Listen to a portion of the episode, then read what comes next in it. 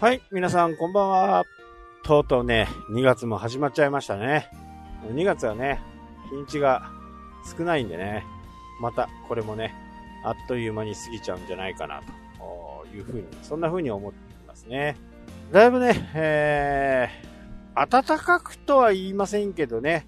えー、少し春らしい日も時折最近はこう、日がね、えー、照る。で、暖かくなるという日が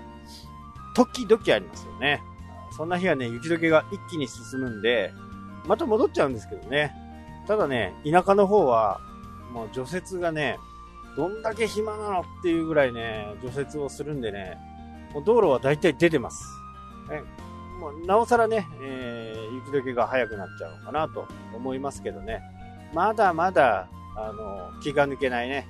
えー、日が続くとは思います。まあ、2月3月とね、えー、大量の降る雪も降るんですけどね、えー、お日様が照ると急に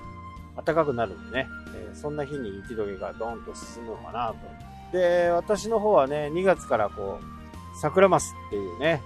これがね、実にうまいんですよ。もう鮭の倍ぐらいうまい。この時期ね、釣りに行くとなると、かなりの重装備でね、行くんですよね。風が吹いたりね、すると、もう多分体感はマイナス20度ぐらいになってるんじゃないかな。えー、実際はね、えー、マイナス5度とか10度とか、まあ、そのくらいでもね、えー、日が昇る前からね、磯に立ったりしますんでね、今年は船をね、え船もチャレンジしようかなと思っています。船だとね、1日1人10本までというのが決まってるんでね、定量になることもあるんでね。あとは海次第なんで、この辺はちょっとこう、長期の予報とかをね、見比べながら選ぼうかなと思ってます。えー、船だからといってね、いつでも釣れるわけじゃないんですよね。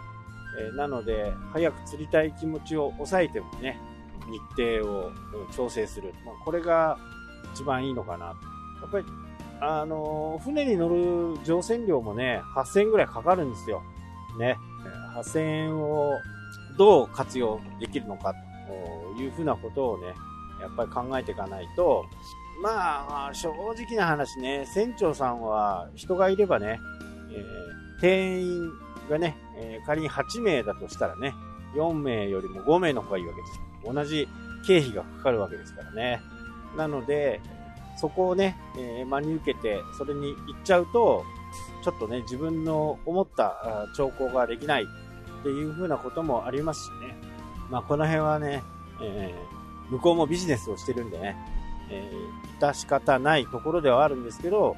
まあ、僕なんかはなるべくね、えー、自分がいいなと思う日、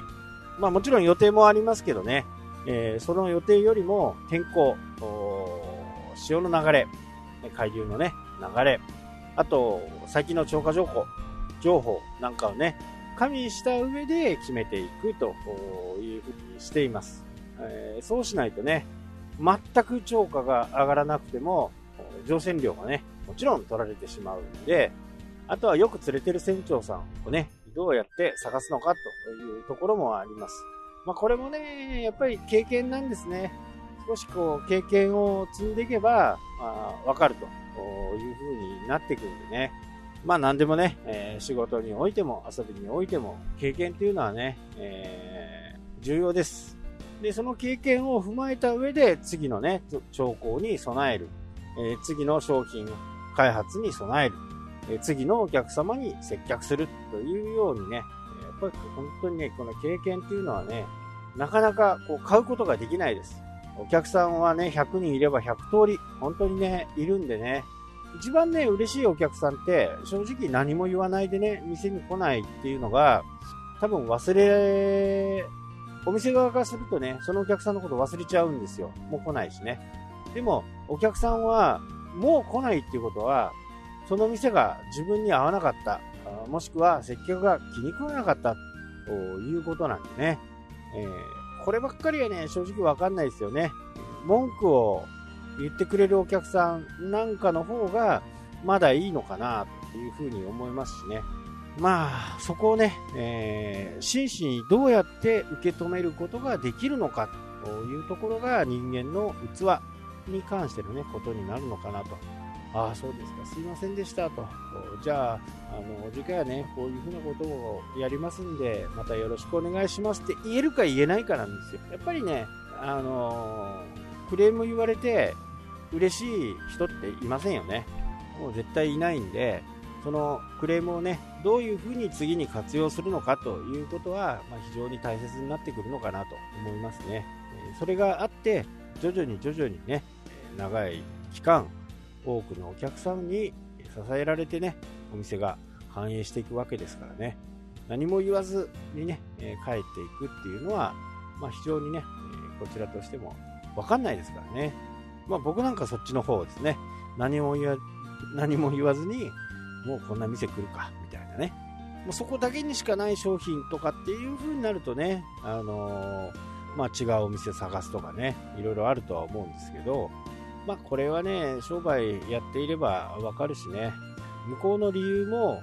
商売やってたからこそわかるっていうのも、正直あるんですね。まあ、この辺は、何とも言えないですけど、ただね、あのー、経験、何でも経験というお話をしましたけど、経験を積めばね、積むほどいい形がね、